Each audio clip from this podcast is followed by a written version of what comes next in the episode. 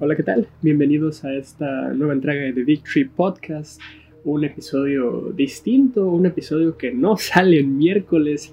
Y esto es porque estamos iniciando una nueva serie la cual hemos llamado The Black Series, solamente porque somos súper humildes aquí y nos encantan que las cosas suenen súper increíbles.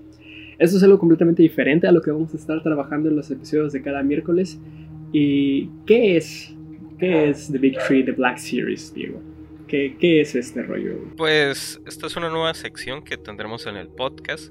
Primero que nada, no es una sección que vaya a ser semanal o que tenga que cumplir con algún horario como normalmente intentamos hacer que salgan los episodios los miércoles pero creímos que era necesaria o vimos la oportunidad de hacer una pequeña sección más o menos con el mismo formato pero tocando temas un poco más controversiales temas de actualidad algo que tal vez no encaje con nuestro podcast tradicional, pero que tengamos alguna opinión o que incluso queramos saber eh, qué opina el público, qué opina la gente que nos escucha, un poco debatir también eh, con ustedes, con nosotros mismos y enterar, enterarnos más del día a día. Eso básicamente es esta nueva sección. Exacto, algo, algo distinto, algo para no caer en la monotonía, ¿no? Creo que también era lo que lo que queríamos también hacer con esto.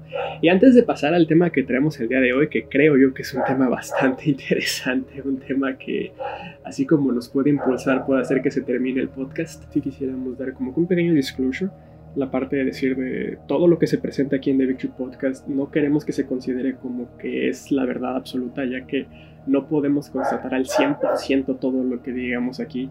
Eh, aquí solamente queremos presentar hechos de actualidad, qué es lo que está pasando en el mundo, en la sociedad, y dar un poco nuestra opinión sobre esta situación, pero no somos expertos.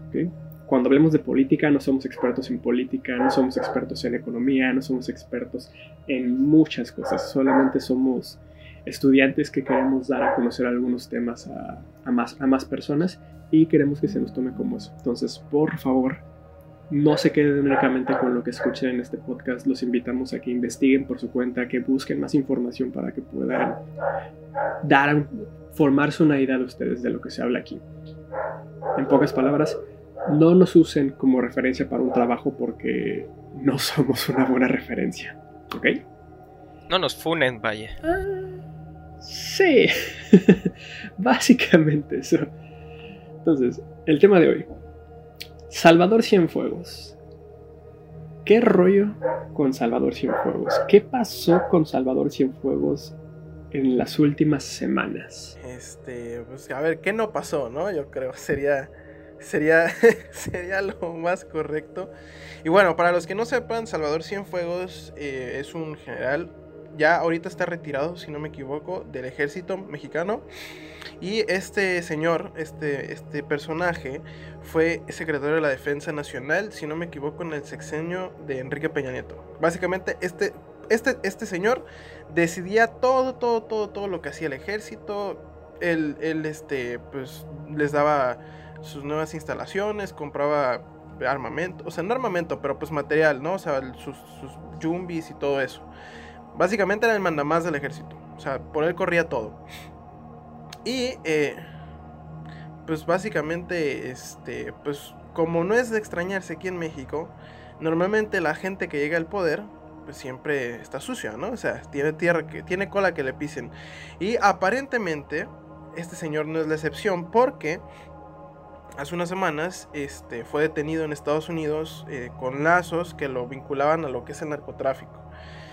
Aparentemente, este, la DEA llevaba investigando a esta persona por bastantes años. Eh, tenían todo un reporte acerca de esta persona en el que se le evidenciaba que tenía lazos con el narcotráfico, que tenía tratos con ciertos, este, ciertas pandillas, etc. Y pues se le capturó y se le encarceló. Para esto, obviamente, todo, todo el presidente del gobierno de aquí en México se volvió loco y dijeron, ¿saben qué? Este, danos, regresanos a Salvador Cienfuegos y el gobierno de Estados Unidos le dijo a México, ok, va, te lo regreso, pero con la condición de que tú sigas esta investigación, te voy a dar nuestros reportes, te vamos a dar todo lo que hemos recabado estos años, pero tú sigue con la investigación y pues este, o sea, pues, que le caiga la ley, ¿no? O sea, si, si, es culpable, como nosotros lo estamos diciendo, pues encarcelarlo y que cumpla su condena, etc.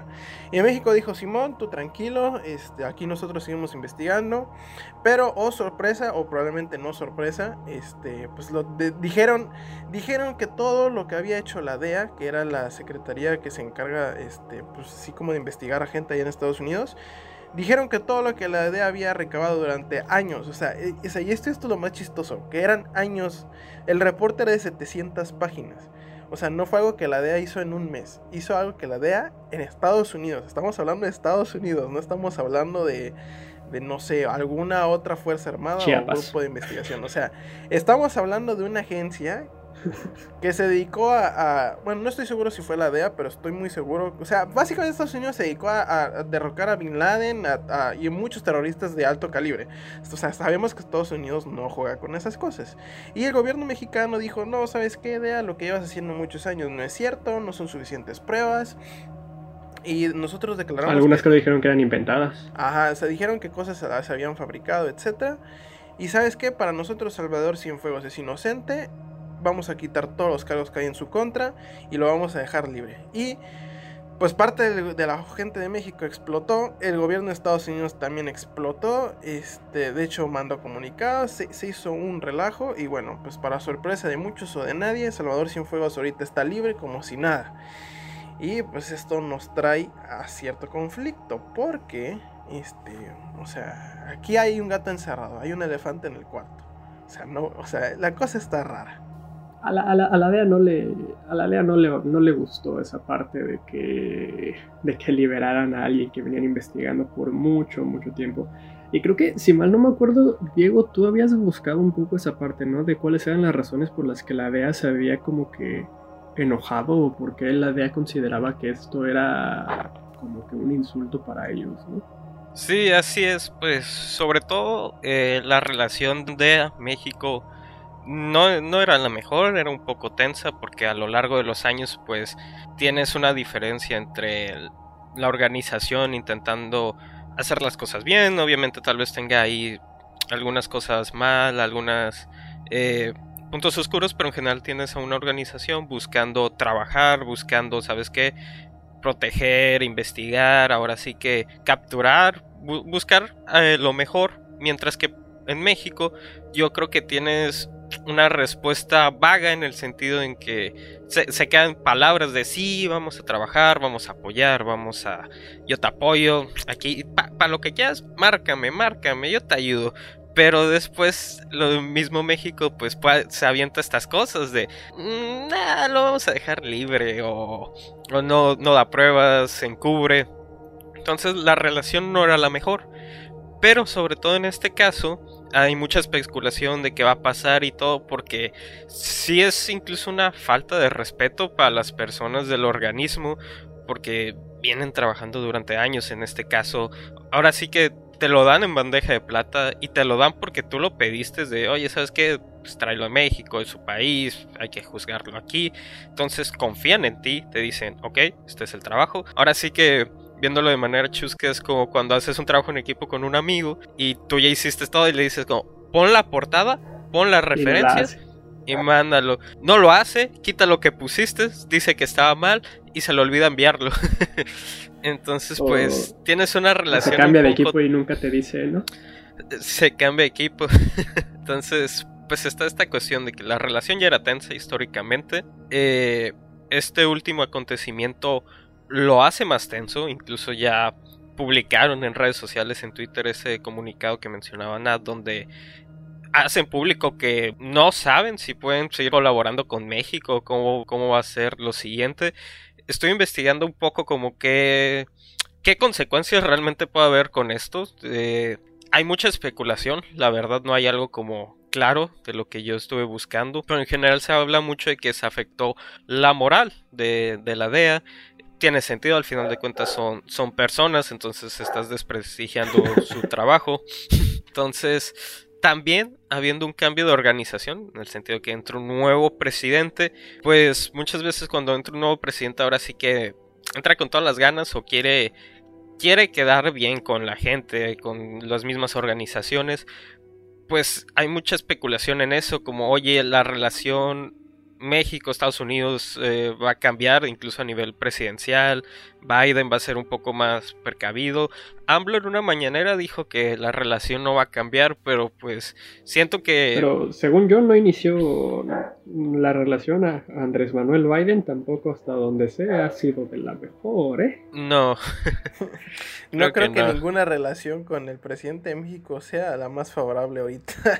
ah, como no, la de este no, el de Venezuela. Ay, pues ni modo que no se ve con el de Venezuela. Son iguales los dos. No, no era de Venezuela, ¿de quién era? Un presidente que obtuvo refugio político aquí de Sudamérica. Ah, sí, sí, sí. Pues... Bueno, ahorita, nos acordamos, si nos acordamos, puede que nos acordemos en un mal rato, ¿no? Pero... O les ponemos una nota, tal vez. aquí en, aquí abajo de mi nombre, Nat del futuro, pones este, el nombre del presidente del que nos estamos refiriendo porque no nos vamos a acordar.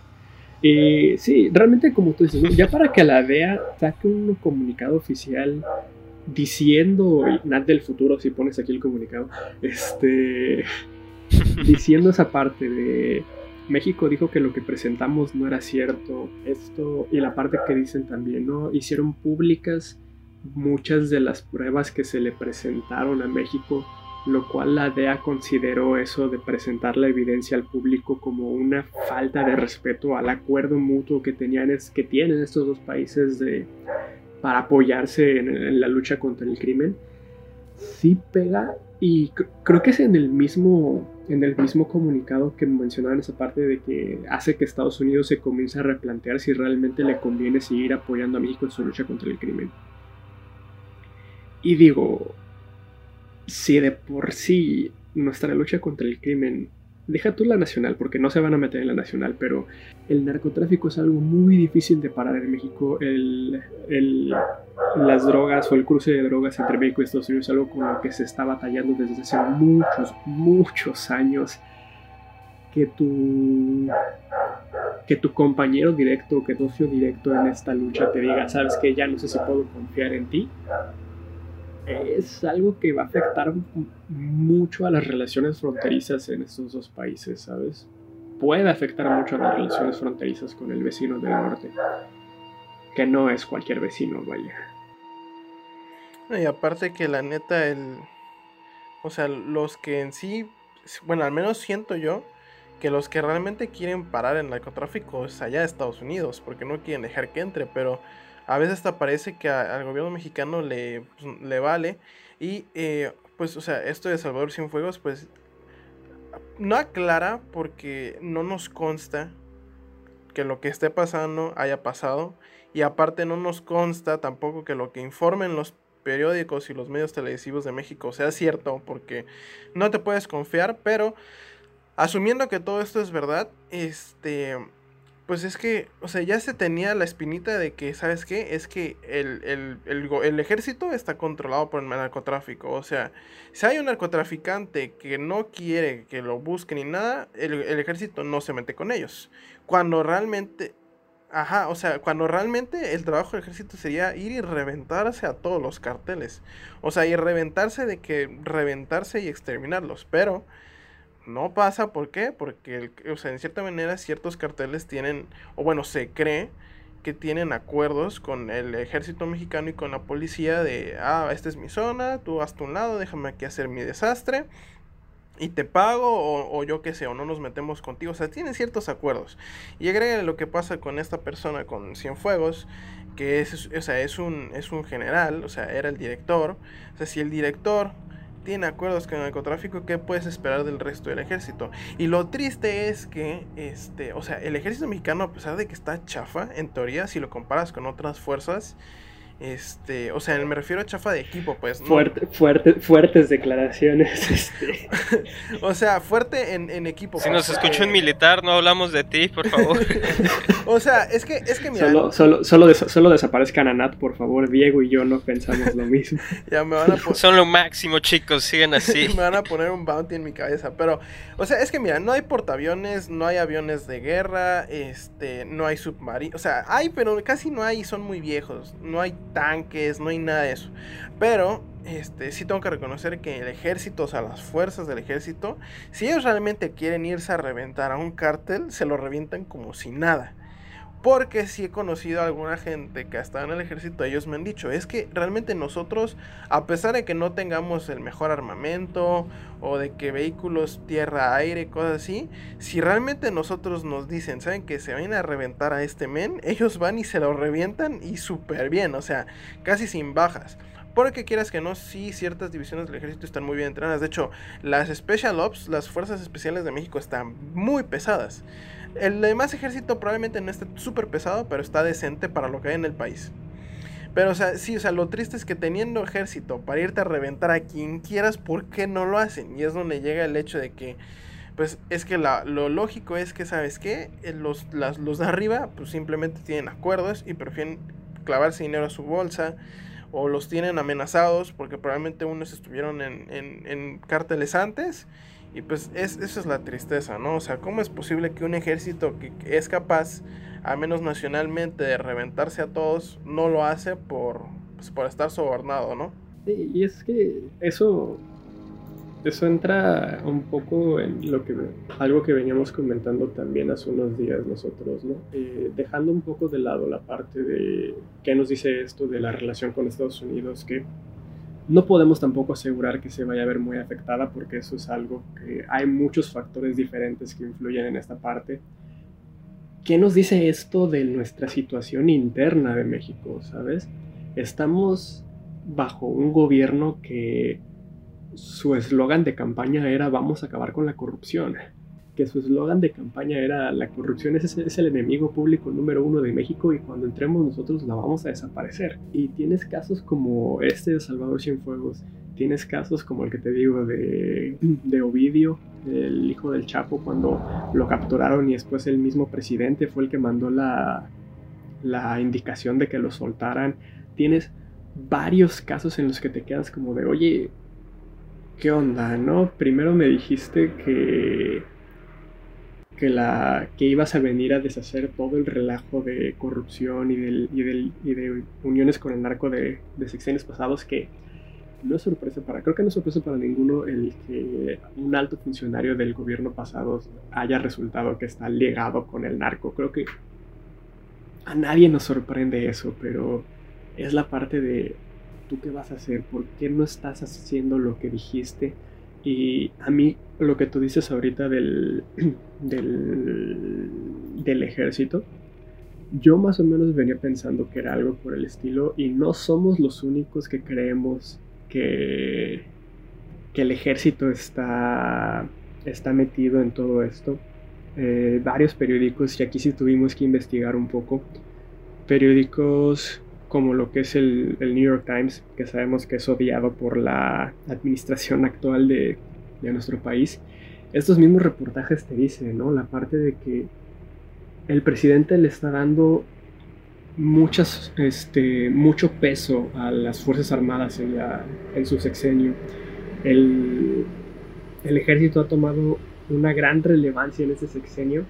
Entonces, existe la especulación una vez más, no podemos corroborar nada de, nada de esto, de que así como el, ya que al ejército se le están dando, aquí lo tengo escrito, ¿no? Eh, la distribución de la vacuna va a ser a cargo del ejército, varias construcciones de proyectos como lo es el tren Maya están a cargo del, del proyecto.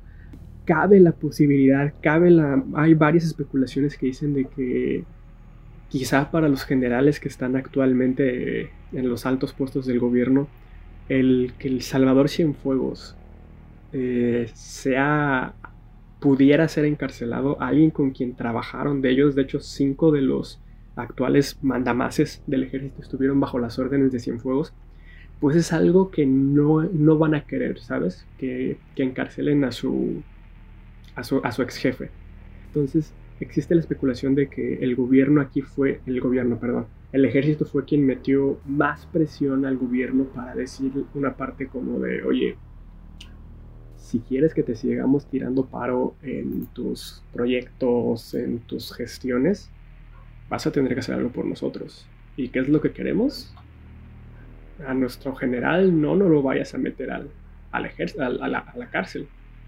Entonces, esto todavía te habla más de la parte de, ¿realmente estamos haciendo algo contra la corrupción?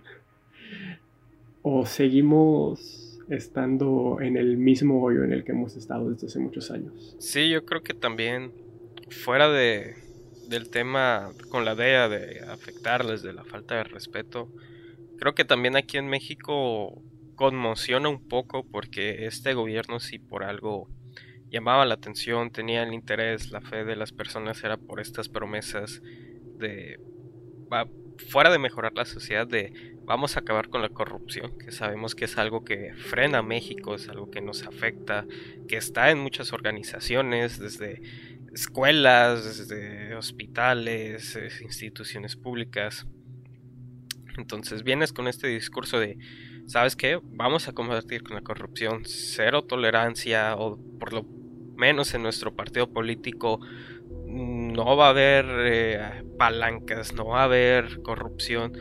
Y poco a poco van, se van dando estos casos, ¿no? Se va dando, como mencionabas, de dejar escapar al hijo del Chapo, dejar eh, libre a este general que dices, oye, pero si de por sí ya tenía la fama, ya se escuchaban cosas antes de ser juzgado, después es juzgado, tiene, o bueno, tiene toda esta investigación detrás, lo liberas y ni siquiera una investigación propia del país que digas, ah, pues muchas veces incluso, aunque sean real, se cometen ciertos fallos para que al momento de ser juzgado, pues digan, ah, sí, no, no hay pruebas, ¿no?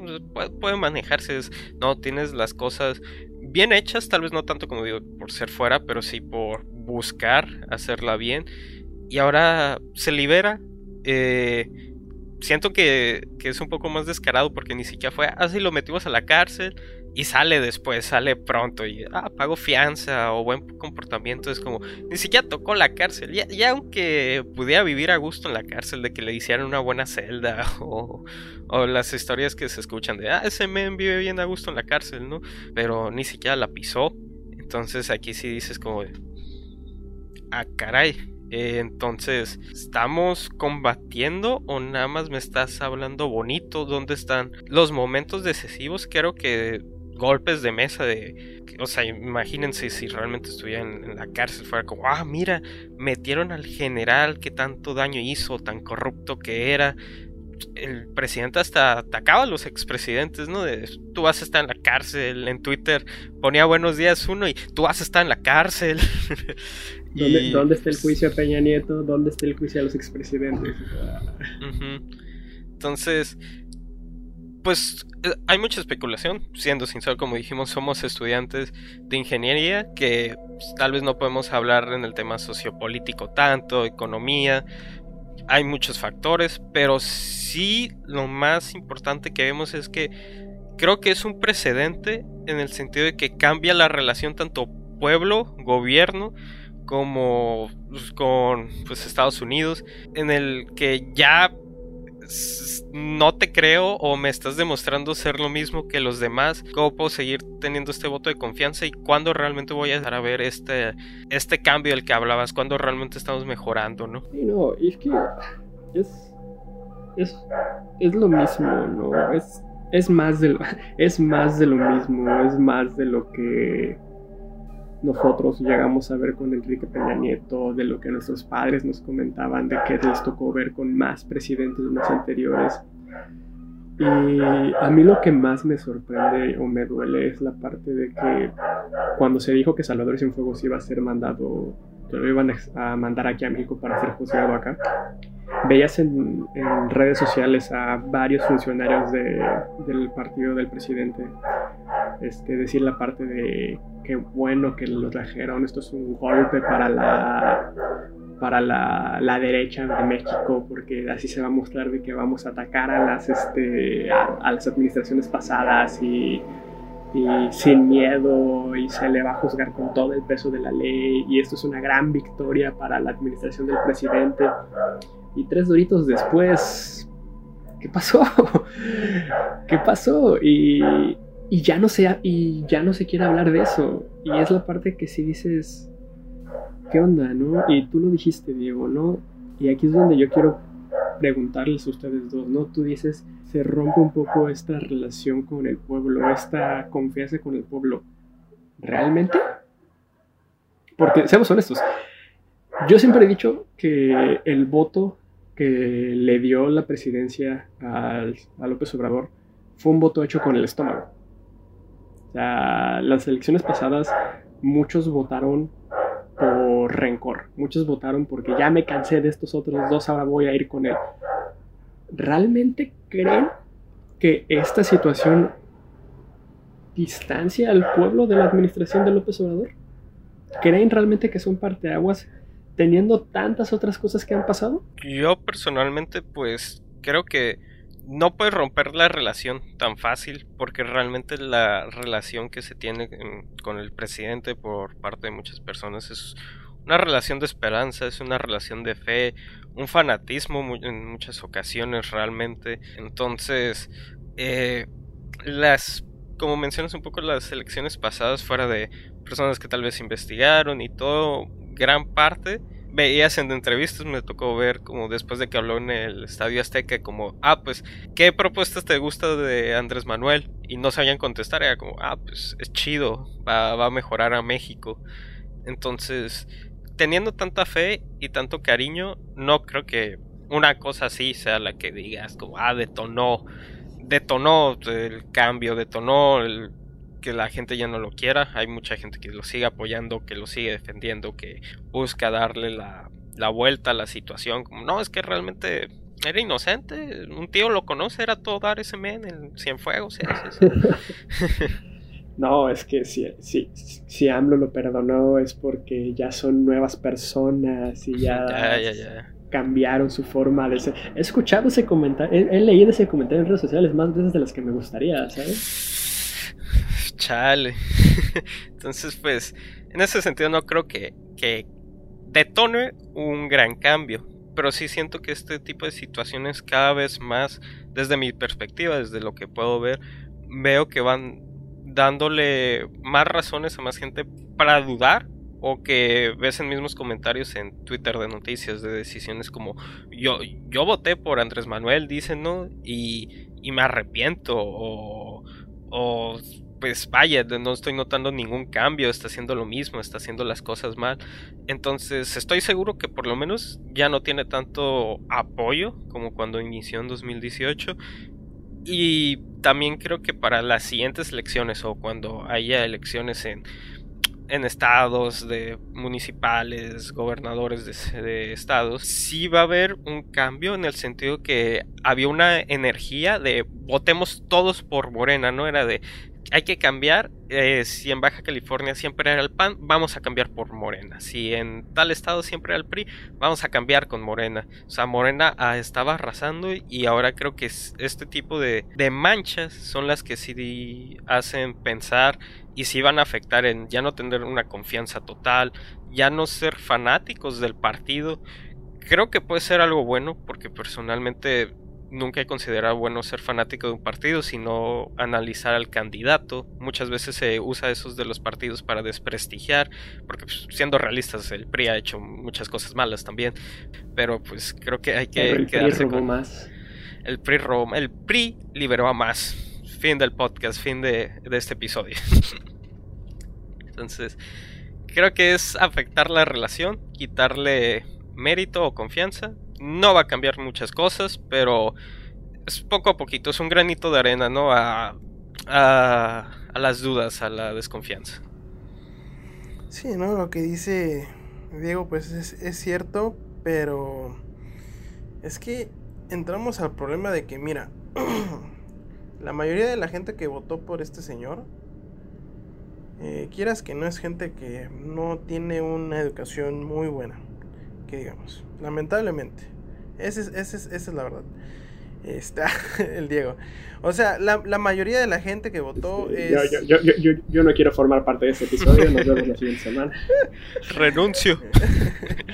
No, o sea, es que mira, la, mayoría de la gente que votó es gente que, pues lamentablemente, está en situación de pobreza. O es, es este, o, o sea, sí, pues, o sea, y, y ese fue lo que quiso hacer Andrés Manuel, ganarse a la mayoría de México que está en situación económica difícil ganárselos, decirles no, que sacar la corrupción, que en todo esto va a haber más empleo, que no sé qué. O sea, fíjate, realmente Andrés se fue a casi todos, a casi todos los estados así de con pueblitos y este tipo de gente que es que quieras que no, pues es la mayoría. O sea, a pesar de que México es de las economías más grandes de ahorita del mundo, creo que es top 20, top 15, que dirías, oh Dios, o sea, wow. Pero lamentablemente es que eh, la gente, el, el, dinero se queda en donde... Está muy polarizado. Ajá, o sea, solamente hay dinero donde, o sea, con la gente que tiene dinero, pues, o sea, el, el dinero no, no fluye a la gente de clases socioeconómicas más bajas. Y pues Andrés Manuel, sabiendo que la mayoría de su población está en clases socioeconómicas más bajas, que no tiene acceso a tanta educación, que no se puede informar tanto, que sabiendo que si les dices, ah, mira, si estoy yo de presidente, te voy a dar tanto dinero al mes, que es lo que ha hecho. O sea, así ha creado un poco de más trabajos, eso sí se lo tengo que, que, darle crédito, pero, y sí ha dado becas a, a los estudiantes, pero yo siento que lo está haciendo con el hecho de que, ah, mira, a esa gente que es la mayoría del país, a la que le prometí que le iba a dar dinero, y lamentablemente a mucha gente eh, le está dando dinero a ninis, a gente que no trabaja, a pura gente mantenida. Este, pues o sea, esa gente va a seguir votando por esa persona, porque esa gente mientras ellos tengan su dinero y puedan seguir comprándose sus caguamas, sus cigarros y todo eso, ellos felices de la vida, a pesar de que todo el país esté yendo al carajo. Y lamentablemente la mayoría del país, eh, la mayoría de la población es, o sea, cae en este rubro, ¿no? O sea, digo, tuve varios amigos míos, eh, gente que conocí, que no está en esta situación y aún así votó por el presidente por lo mismo que decía Neto, que pues, o sea, querían ver si iba a haber un cambio, etcétera. O sea, sí hubo gente que votó para experimentar. Pero lamentablemente la mayoría de la gente, pues Andrés Manuel las convenció con dinero. Este, y bueno, o sea, si te pones en su papel, pues qué fregón, o sea, o sea, realmente es una muy buena estrategia, ¿no? Le doy un poco de dinero a gente que lo necesita, que es la mayoría del país, y con eso me aseguro que yo me quedo en el poder y el dinero que estoy soltando es mínimo a comparación con lo que yo me puedo clavar o a comparación con lo que yo estoy en el poder. Entonces, a pesar de que esto sí es Pero volvemos a lo mismo, eso no es algo eso no es algo nuevo, o sea, no es algo que no es algo que no hayan hecho antes otros partidos. Sí, pues sí, pero es que siento que esto es la primera vez que se hace a esta escala. Porque. Porque antes sí apoyaban dos que tres. Pero era más calmado, ¿sabes? como que también decían al sector, no, vamos a traer inversión y que no sé qué. Esta vez como que siento que esta administración se fue directo con la gente en ese estado socioeconómico y dijo, oye, es la mayoría. Si, o sea, si a, los demás nos importa un cacahuate, si no traemos inversión extranjera, si cancelamos proyectos que puedan impulsar al país, o sea, no nos importa porque la mayoría de la gente está, está aquí. Entonces, si nos concentramos en esta gente, va a seguir votando por nosotros y nos quedamos en el poder. Y que se vaya al carajo las empresarios y todo eso, porque ellos son minoría. No me importa que sigan votando por mí. Entonces siento que a pesar de que sí es una situación muy fea, este, eh, o sea, la mayoría del país probablemente ni se ha enterado o, no le importa porque pues, sigue recibiendo apoyo del gobierno. Y pues si esta, si esta onda sigue así, van a seguir votando por ellos. Entonces, lamentablemente no creo que afecte mucho. Y pues es una situación complicada, la, verdad. Opiniones un poco diferentes el día de hoy. Interesante, me gusta, me gusta. Ay, pues sí, es que ya creo que ya para ir terminando, ¿no? Porque ya creo que ya eh, creo que ya cubrimos todos los puntos que teníamos preparados para hoy. Básicamente creo que hablando en un ámbito personal, yo tampoco veo que pueda. Sí creo que va a afectar. Sí creo que las cosas que han pasado sí pueden llegar a afectar la relación que se tiene de esta imagen que se solía tener antes del presidente de él viene con todo, porque hay que ser honestos, o sea, a mí me tocó votar en esas elecciones y yo, yo realmente quería, cuando, cuando él estuvo en campaña, yo realmente hubo un momento en el que dije, oye, pues igual y sí, ¿no? Igual y, igual y sí estaríamos mejor con López Obrador. Pero cuando ves todo esto es como te quedas como de, ah, ¿qué pasó, no? Y bien lo dijiste, ¿no? El señor ha sido muy, el señor fue muy inteligente en su campaña, fue muy inteligente en todo lo que hizo para poder llegar a donde llegó. pero creo que tenemos que, y creo que esto lo voy a decir a, modo de conclusión, de mi conclusión de mi parte, no, no es que seamos este, enemigos del presidente, enemigos de Morena, que odiemos a, al señor Andrés Manuel, digo, no lo conozco, o sea, no puedo odiar a alguien que no conozco. Pero simplemente esta parte de tomar en cuenta que algo que yo siempre dije, ¿no? Políticos son políticos. O sea, dejemos de idealizar a una persona sin saber todo lo que está detrás de él. Porque al presidente se le idealizó en campaña cuando su historial tampoco era el mejor de todos, ¿sabes? Y yo me iría de la parte con Diego. Les digo, políticos son, todos los políticos tienen colas que le pisen, todos los partidos políticos tienen un sinfín de mañas que van a hacer, un sinfín de corrupciones que van a hacer. Que la próxima vez que vayamos a las urnas nuestro voto sea un poco más, este, más inteligente, ¿sabes? Busquemos quién es el, quién es el candidato, por qué este qué es lo que quiere, cuál es su, historial.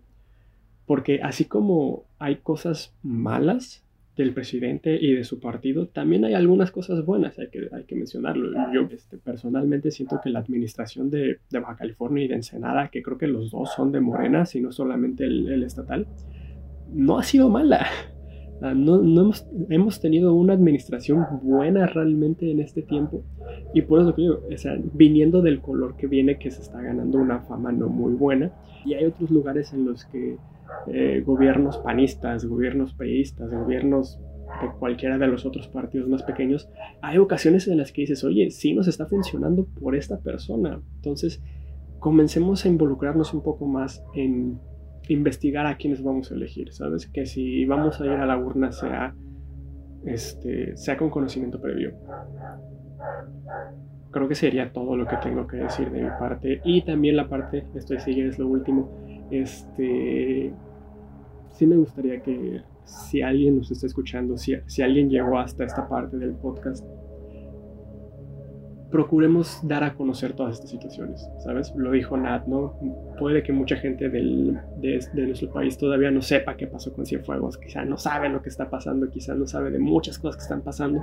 Demos a conocer estas situaciones, demos a conocer lo que está pasando, demos a conocer lo que se está haciendo, no para implantar nuestras ideas en alguien más, porque no es lo que queremos hacer aquí con nosotros, no queremos implantarle nuestras ideas a quien nos escuche, simplemente para poder generar un panorama más amplio a, algunas personas. Entonces, yo sí quisiera invitarlos a eso, de que demos a conocer lo que está pasando en nuestro país para que cada vez más personas puedan generar una, una idea por sí mismos y ampliar el panorama de los que nos escuchen. No sé qué tengan ustedes que comentar ya a de comentarios finales para irnos. Pues por mi parte sería un poco lo mismo, lo que creo que concuerdo bastante con Neto. Creo que mi conclusión sería que como no es bueno dejar todas las esperanzas en, una persona porque incluso tal vez él no pueda, hay cosas que tal vez lo estemos culpando y realmente él no puede hacer algo porque no no es como que se pueda arreglar un país tan fácilmente, tanta corrupción, es un problema que, viene desde hace muchos años, entonces comprendo que está mal, esperar que él solucione todo, idealizarlo, pero también está mal hacerlo el enemigo público número uno y ahora caer en no, Morena es malo, eh, todo Morena es malo, aquí en, personalmente en, Ensenada, en nuestra ciudad, pues se ha, estado trabajando, por fin ya no tenemos tantos baches, ¿no? Pero la, creo que el mensaje es infórmense, ¿no? Desde las situaciones como estas, ténganlo como antecedentes, no creo que no hay partido perfecto, creo que probablemente no haya político perfecto, no hay persona perfecta, ¿no? Pero pues que este tipo de cosas en las siguientes elecciones no, no las pasen y no digan como en qué me afectó a mí, tal vez en mi vida diaria de ir a la escuela, ir al trabajo, ver jugar a las superpoderosas chivas galácticas, pues no te afecta, ¿no? Pero... Pero es, es un detalle a tomar en cuenta en tu decisión no la tomes totalmente con el corazón, sino más con, el cerebro, con pruebas, con argumentos. Esa sería mi, conclusión para. Eh, nomás infórmense. Tomen decisiones pensando.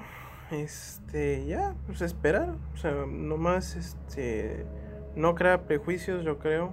Este Porque sí, como dijeron, no es el partido político, es la persona. Este, y analizar las ideologías de cada persona, cada candidato que pueda presentarse. Este, y ver cuál, o sea, cuál es la mejor opción, ¿no? O sea, qué es qué persona te gustaría que representara al país y cuál cuál ideología crees que el país le resultaría mejor, ¿no? Porque pues también hay que tomar en cuenta, no todos pensamos igual. O sea, hay gente más nacionalista, hay gente más este, pues, modernista, etcétera. Pues entonces, eh, o sea, votar por la persona, yo creo, o elegir a los gobernantes que puedan hacer que el país siga creciendo y que afecte eh, negativamente al menor número de personas. Yo creo que sería lo, lo, lo ideal. Y pues sí, pues, a ver qué, qué, sucede con esto eh, y informarse más que nada y, y, y, no quedarse con lo que dice el gobierno, con lo que dicen tus amigos, o, sea, tú investiga y crea tu propia opinión. Y en esa nota queremos terminar el, el, el episodio de hoy. Hablando de informarse, queremos recordar lo que dijimos al inicio del podcast. Este, no se queden solamente con lo que dijimos aquí, no tenemos nosotros la verdad absoluta, por favor los invitamos a que todo este tipo de temas investiguen por su cuenta, nutranse de otras fuentes para que realmente puedan no, no repetir solamente lo que nosotros estamos diciendo, sino que realmente se formen ustedes una, una idea, un pensamiento por su parte. Dicho esto, es todo por nuestra parte. Eh, recordarles que si quieren interactuar con nosotros pueden eh, contactarnos en anchor.fm diagonal de Tree. Eh, está la página de Instagram también. Si quisiéramos que, nos que si estás viendo la versión en YouTube, que nos pusieras, nos comentaras qué es lo que opinas de, esta, de toda esta situación. ¿Estás de acuerdo con nosotros? ¿No estás de acuerdo? ¿Por qué? Queremos saber qué es lo que opinan ustedes de todo este tipo de temas de esta serie. Eh, si estás escuchándonos en Spotify o en alguna de las otras plataformas, mándanos un mensajito al Instagram del podcast, este, qué opinas, cómo crees que esto puede afectar y cosas por el estilo. Queremos, queremos saber qué opinan ustedes. Este, y sí, es, creo que es todo por nuestra cuenta. Eh, gracias por escucharnos una vez más. Gracias si llegaste hasta el final, en verdad, gracias por darte la oportunidad de, de escuchar a estos tres locos hablar de, de política. Nosotros fuimos de Big Tree. Fue un gusto. Nos vemos la próxima vez.